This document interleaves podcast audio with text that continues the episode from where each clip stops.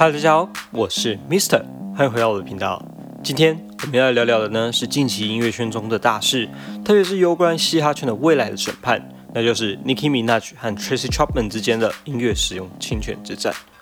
而故事要从2018年说起，现在就让我们一起来看看究竟发生了什么事，法官又怎么做出最终的判决吧。2018年，Nicki Minaj 在创作专辑 Queen 阶段。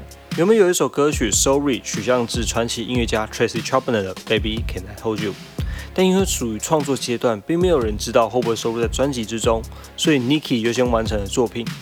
直到选歌阶段，他们决定将这首收录在专辑之中，而向 Tracy 的版权公司申请授权与商业使用。可惜的是，Tracy 的公司并没有答应使用，也让《Sorry》成了专辑的弃曲。然而不知道为什么，这首《Sorry》竟在之后出现在纽约 DJ 的电台播放清单。Tracy 公司便提起了侵权诉讼，认为 Nicki 团队未经允许将这首歌提供给 DJ 播放使用。然而，无论是 DJ 还是 Nicki 的团队呢，都否认歌曲是由 Nicki 或其他相关人员交出去的。而此事件也成了罗生门，进入长期的法律抗争过程。在此过程中呢，Niki 方认为创作这首歌的过程属于合理使用原则。首先，这首歌并没有被收录在专辑之中；之后，在电台播放也并没有受到利益，仅是以音乐分享的方式，就像许多歌手在自己的频道翻唱再制。而嘻哈文化之中，取样技术本来就是一个重要的制作手法。Niki 不可能在创作期间就先知会对方他要取样，因为这可能只是一个实验性的作品，只是一个灵感的激发，最后也不一定会使用。而且法律保障创作者在最一开始创作时使用早已存在的素材，而不会被告，是一种合乎正常的使用规则，而不是侵权。然而，Chapman 方并不认同这个行为，因为他们多次表示并不接受 n i k i 改编这首歌，且在最一开始的时候就没有授权他改编的权利。他虽然没有放弃专辑之中，但他仍让电台播放这首歌曲，在没有授权的情况下。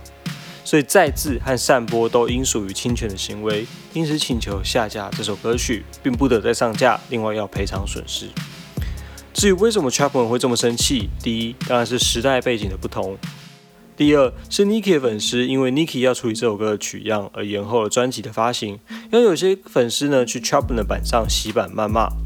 最后在2005年，Chapman 其实就已经谈过关于取样这件事的看法了，而且也不是第一次拒绝嘻哈界的邀请。先前也拒绝过 Kanye West 的邀请。他说：“我很不喜欢取样这件事情，因为我根本没有授权过。但有人却觉得不需要跟我说，也没有把取样处理掉。到了最后发行的时候呢，就以为我会同意。我真的不是很认同这样的行为，特别是他们并没有得到我的允许。的确，取样有时候还不错，但其他时候并不一定能呈现出大家一开始喜欢这首作品的感受。我猜我是比较属于保守保护那一型的。”而最终，经过两年的攻防战，初步结果已在上周出炉。针对 Niki 制作这首歌是否侵权、违反合理使用原则，法官说，艺术家常在寻求授权前先进行音乐创作，而版权方在授权前先听过提案作品。倘若现在对此行之有年的事情进行判决，将会对整体产业产生限制与创新的活力。Chapman 方则针对散布歌曲是否违法提起异议。法官则说，这交给陪审团判决。Chapman 则说，他们会持续上诉到底，渴望下一次的审判机会，一定会为了自己的创作坚持到底，并寻求财产权的保护。今天影片就差不多到这里啦，不知道大家觉得谁说的比较对呢？欢迎底下留言让我知道哦。